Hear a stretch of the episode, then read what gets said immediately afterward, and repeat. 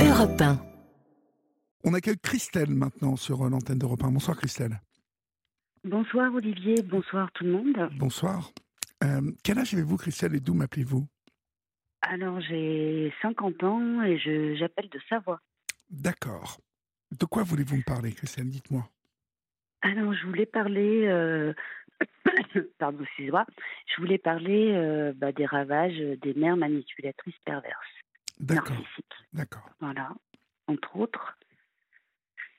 Et également, euh, bon ben voilà. J'ai pas l'habitude trop de parler, donc Mhm. excusez-moi si Non mais je vous en prie, je vous en prie. Vous, vous avez eu, euh, euh, vous avez rencontré des soucis assez tôt avec, avec votre mère? Alors, euh, moi, j'ai eu la chance que très tôt, je me rende compte qu'il y avait quelque chose qui n'allait pas. Oui. Donc, vers l'âge de 14 ans, 14-15 ans. Euh, et là, j'ai d'ailleurs, euh, j'en ai parlé, donc euh, j'ai eu les foudres, bien sûr, de ma mère. J'ai demandé au collège, non, c'était au lycée, à une assistante sociale de, vivre à l'internat. J'ai même une tante proche de moi qui voulait me prendre chez elle, ce que ma mère a refusé, et j'ai fini par faire une tentative de suicide un peu moins de 15, en- ouais, entre 15 et 16 ans. Voilà. Voilà. Euh, après, moi, je suis partie de chez moi à l'âge de 18 ans. Dès que j'ai eu 18 ans, je suis partie de chez moi. Donc, avec les foudres euh, de ma mère, j'ai vu mes affaires balancées par les fenêtres. euh, voilà. enfin, bref. Mais pourquoi faisait-elle ça? Elle était hystérique ou qu'est-ce qu'elle avait? Ben, quand ça allait pas dans son sens, ça se passait comme ça. Quand Mhm. elle n'arrivait pas à diriger, quand elle n'arrivait pas à manipuler, ben, c'était la fureur, c'était la... Voilà, moi par exemple, quand mon père rentrait du travail, comme elle était jalouse que je m'entende super bien avec mon père et qu'on avait vraiment une relation fusionnelle, Oui. ben, elle disait Ta petite de fille, elle a fait ça. Excusez-moi, mais je refais sa voix. Ta petite de fille, elle m'a fait chier toute la journée, elle a fait ça, elle a fait ça, ta petite de fille. Oh là là. Et pour oui. la faire taire, ben, mon père me tapait. Ah oui, carrément. À coups de poing, euh, voilà, tellement il avait les nerfs. euh, donc voilà, puis après, elle euh, dit T'as vu ce que tu lui as fait T'as vu ce que tu lui as fait Je vais appeler les gendarmes, je vais l'emmener à l'hôpital. T'as vu T'es violent, t'es violent. Enfin voilà, c'était comme ça toute ma jeunesse. Oui, elle était, elle était folle en fait. Oui, enfin, je- enfin, pardonnez-moi, hein, mais euh, c'est, ça. elle- elle- Bah, tout elle- ça entrecoupé de moments de partage, de gentillesse, de. Voilà, c'est toujours le chaud, le froid, le chaud, le Ouais, froid, le ouais, chaud, ouais. le froid, quoi. Toujours, toujours, toujours. Toujours culpabiliser tout le monde. Et j'avais un petit frère, euh, elle nous a toujours monté l'un contre l'autre. oui.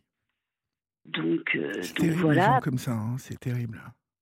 Non, mais vous allez voir, vous n'avez pas tout entendu parce que là, c'est- Comme me dit ma famille, tu devrais écrire un livre. hein. Ah oui. C'était à ce point-là, en fait. Ah, mais c'est devenu de pire en pire avec les années. Racontez-moi, je vous écoute. Qu'est-ce qu'elle, qu'est-ce qu'elle vous a fait ensuite? Bon, ensuite, moi, je me suis éloignée, donc je suis partie vivre à Paris parce Oui. que je suis native de. Je crois que vous n'êtes pas très loin. Je suis native de côté de sur les hauteurs de Rouen. D'accord. Et euh, donc, euh, moi, je suis partie, j'ai fait ma vie à Paris, donc ça allait jamais. De toute façon, j'ai réussi ma première partie de vie, j'ai super bien réussi, donc j'étais qu'une pétasse parisienne. Euh, enfin, rien n'allait jamais de toute façon. Donc, à un moment, j'ai coupé complètement les ponts avec eux. Oui. Mais à chaque fois, ils revenaient, ils revenaient, ils revenaient, ils Oui, revenaient. relancez, quoi, en fait.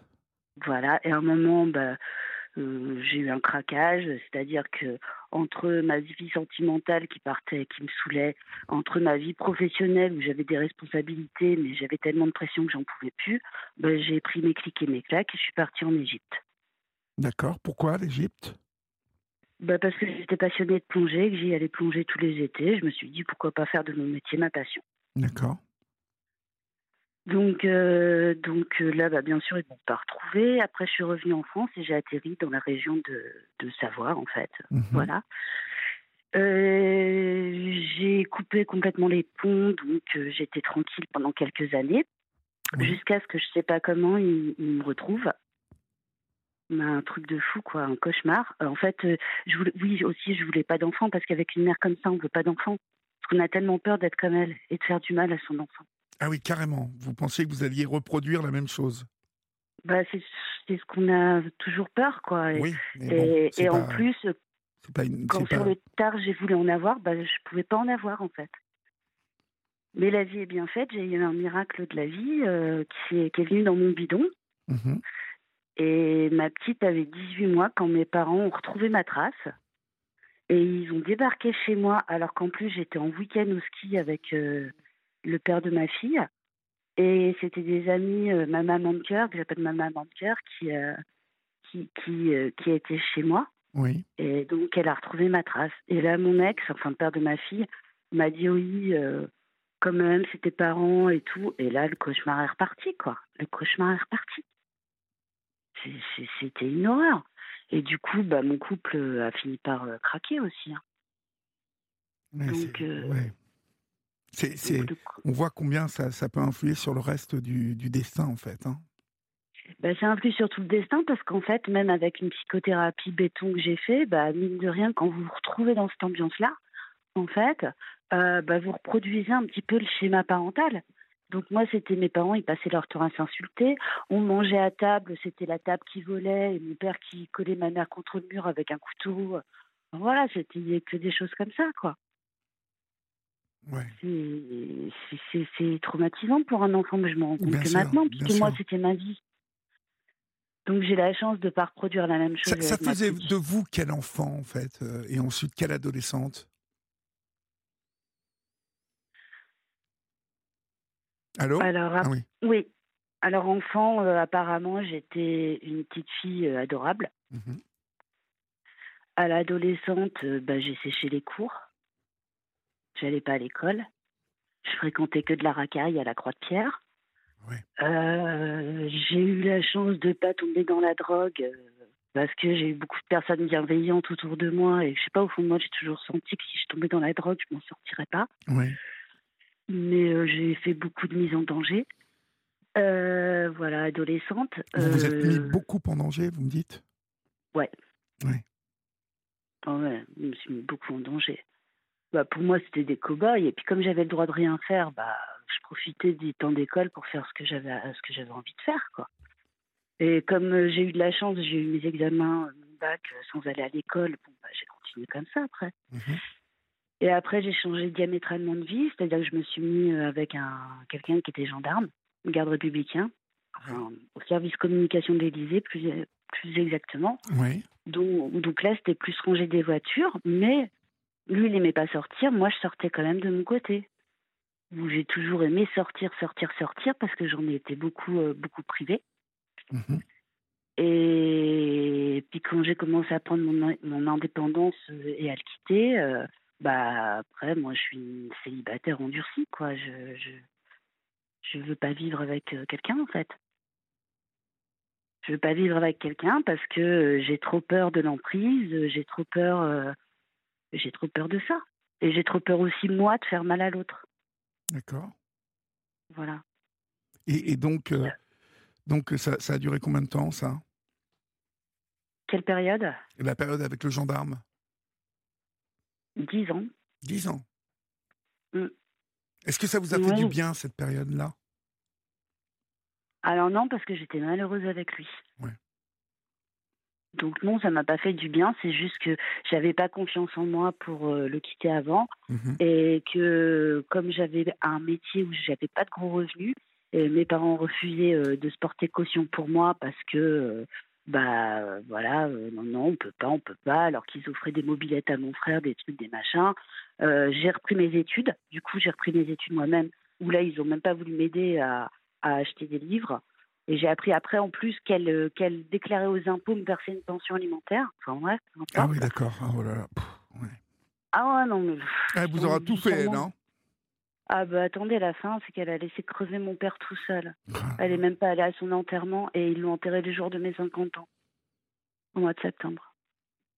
Non, non, mais c'était une enragée, hein Elle Le était pire, enragée, c'est cette que- femme. Vraiment. Le pire, c'est que là, elle est complètement folle. C'est-à-dire qu'elle est tombée dans la folie parce que pour une fois, un manipulateur pervers, bah, il suffit d'une chose, c'est qu'il puisse plus tirer sur aucune ficelle. Oui. Ah oui, mais attendez, j'ai passé aussi une étape. C'est que quand j'ai quitté le père de ma fille, Mhm. elle était gentille et tout machin, nani nana, elle est venue. Une fois, deux fois. Et après, un jour, elle était là, il n'y avait pas la petite. J'ai dit, bah non, tu viendras euh, après-demain. Et ben de là, elle a décidé que, comme ça, elle a chamboulé dans ce, dans ce qu'elle voulait. Et ben elle a essayé d'aller kidnapper ma fille à l'école. En allant raconter, elle était en école privée catholique, en allant raconter à la directrice que Lou était en danger, que j'étais dangereuse pour ma fille, que j'étais une putain de bougnoule, une droguée, euh, une alcoolique. elle, vous aura- oui, elle- elle est, elle est violente, elle est folle. Elle m'a même, j'étais, elle m'a même forcé la porte de chez moi. J'étais obligée de la mettre dehors. Ma petite, elle était, j'étais avec les deux en train. J'en poussais un, j'en poussais l'autre, j'en poussais un, j'en poussais l'autre. Ma petite, elle avait trois ans et demi. Elle était cachée sous un carton. Elle hurlait, elle hurlait, elle hurlait. Là, mon père a essayé de me lever la main dessus. J'ai dit, j'ai fait un pas en avant. Je l'ai regardé et j'ai droit dans les yeux et je lui ai dit, vas-y, baisse ta main. Mais oublie pas que maintenant j'ai plus de 10 ans. Parce que oui, j'ai fait de la boxe aussi, des sports de combat. Donc Oui. j'ai pas peur. Et, et ça a été horrible. Et le- ils sont revenus le surlendemain. Ils ont forcé la porte de mon appartement pendant que je dormais. Je me suis réveillée avec ma tête, ma mère au-dessus de ma tête. Et, et- qu'est-ce qu'elle voulait en fait en faisant ça? Elle voulait quoi? Mais parce qu'elle supporte pas qu'on dise non. Moi, je veux plus les voir, mais non. C'est c'est pas possible pour elle. Elle a fait pareil à mon frère. hein. C'est quelqu'un qui ne supporte pas qu'on lui dise non. Et en fait, ce qui se passe, c'est que quand j'avais 20 ans, j'ai voulu, j'ai appelé son médecin traitant pour euh, lui dire de soigner ma mère, qui était euh, à l'époque, on appelait ça maniaco-dépressive. Et elle m'a dit, ma pauvre Christelle, ta maman, elle n'est pas maniaco-dépressive, elle est manipulatrice perverse narcissique. Ah Toi- non, mais elle, est- elle est- elle avait un gros problème. Est-ce que vous avez su, au final, pourquoi en fait elle était comme ça? Non, parce qu'en fait, euh, moi j'ai contact avec toute ma famille parce que elle, bien sûr, elle a contact avec personne de la famille Oui. et elle a toujours été comme ça. Elle a toujours été comme ça. Même avec ses frères, euh, ils n'en pouvaient plus d'elle. euh, elle a toujours été comme ça. Et ça a été crescendo au fur et à mesure. au début, elle pouvait encore paraître pour quelqu'un de normal. Et en plus, elle se faisait passer par les gens pour euh, quelqu'un de normal. Oui, bah, c'est le, le grand classique. infirmière psychiatrie. Le grand euh, classique. euh, ouais. elle gardait des enfants qu'elle mettait à la cave, euh, enfin des choses comme ça, vous voyez. Et elle Mhm. faisait croire aux parents que les enfants devenaient anorexiques à cause d'eux. Alors qu'en fait, elle gardait des enfants et ils sortaient juste à 16 heures euh, de la chambre, du lit euh, quand les parents venaient les chercher, quoi. Oui, non, mais c'est- un grand classique. En société, elle se, elle, elle paradait, comme on dit. C'est ça, tout à fait. Ouais. Ouais, c'est, c'est- Et, et- et vous, vous avez réussi à vous en débarrasser au moins euh, là Ou euh, elle est toujours plus ou moins dans votre vie? Alors là, ça fait des années que j'ai réussi à m'en débarrasser Oui. euh, parce que j'ai fait intervenir les gendarmes. Ouais, vous vous rendez compte? Obligé de faire intervenir les gendarmes. Ouais, C'est quand même un truc de dingue, quand même, non? Truc de fou. hein. Ouais. Et Mhm. là, euh, j'ai su par hasard que mon père était hospitalisé euh, cet été, enfin Mhm. l'été dernier. Oui. Euh, moi, j'adore mon père, donc euh, donc j'y suis allée. En fait, il, il était hospitalisé depuis un mois. Elle, elle venait pas le voir, soi-disant qu'elle peut pas conduire la voiture.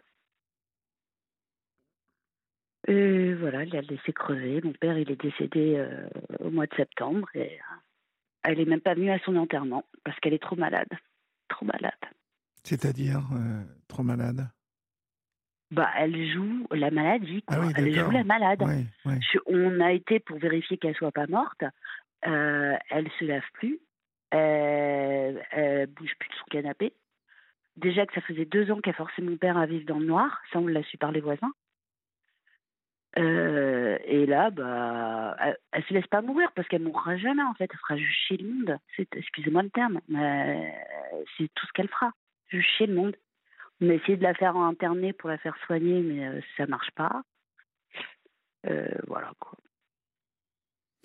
Et su- suite à ça, donc euh, moi je je me suis écroulée.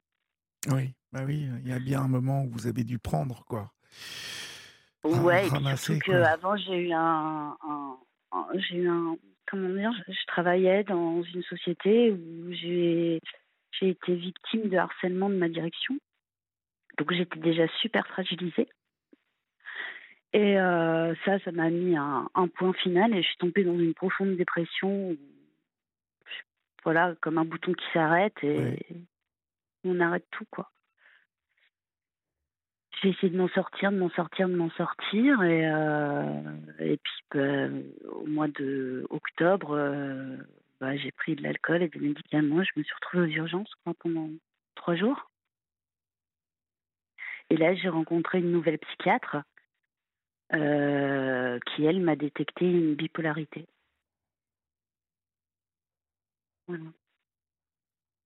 Qui vous a été sûrement transmis cette bipolarité par cette mère, cette mère quoi. Alors, il y a un facteur génétique possible, bah, mais il y a aussi des facteurs environnementaux, quoi. Enfin, de, environnemental, je veux dire, de, de situation. Oui c'est souvent des enfants maltraités, des... parce que oui, c'est de la maltraitance. Mhm. Je vous passe les détails, mais j'ai euh, quand vous avez votre mère qui s'écarte euh, les parties génitales devant vous pour oh vous montrer, euh, voilà. Ah non, mais Regarde, te fais bien secoué Ah ouais, non, mais c'est. Comme il faut, quoi. Ouais. Et, et voilà, donc, donc là, bah, je suis sous lithium et ça va très bien. Donc n'ayez pas peur du lithium, ça peut faire du bien. Ouais, non, mais euh, vous êtes, euh, ça vous stabilise, c'est ce que vous voulez euh, m'expliquer, en fait. Ouais. C'est ça. Ouais. Bah, ça m'évite de tomber trop bas dans la dépression, quoi, dans down, où je peux plus rien faire. Là, il faut que je retrouve un emploi. J'ai une petite qui a 9 ans, parce que je suis une vieille jeune maman qui me demande de l'énergie. heureusement, mon ex on s'entend très bien et m'a bien épaulé dans cette dure période.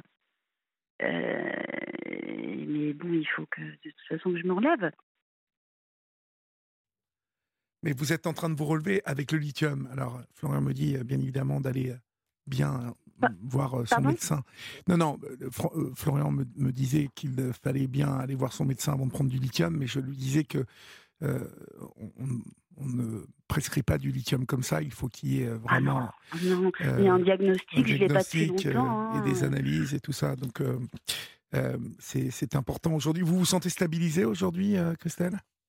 Ah oui, franchement, c'est hallucinant. C'est même le psy en revient pas la manière dont ça agit vite sur moi parce que en dix jours, je remonte la pente et vraiment là, je me sens, je me sens vraiment bien. Ça, c'est très bien. Mm. N'hésitez pas à me donner euh, des nouvelles, en tout cas, euh, si vous avez envie de me reparler, parce qu'on n'a pas eu beaucoup de temps là. Si vous souhaitez qu'on se reparle, on peut se reparler euh, un peu plus mhm. tard dans la semaine, si vous voulez. Mais ou alors, on attend un petit peu pour que vous me parliez de cette stabilisation ou cette stabilité retrouvée. D'accord? Oui, d'accord. On vous embrasse et passez une bonne nuit, ma chère Christelle. Merci euh, pour votre témoignage. Bonne soirée. Au revoir. Au revoir.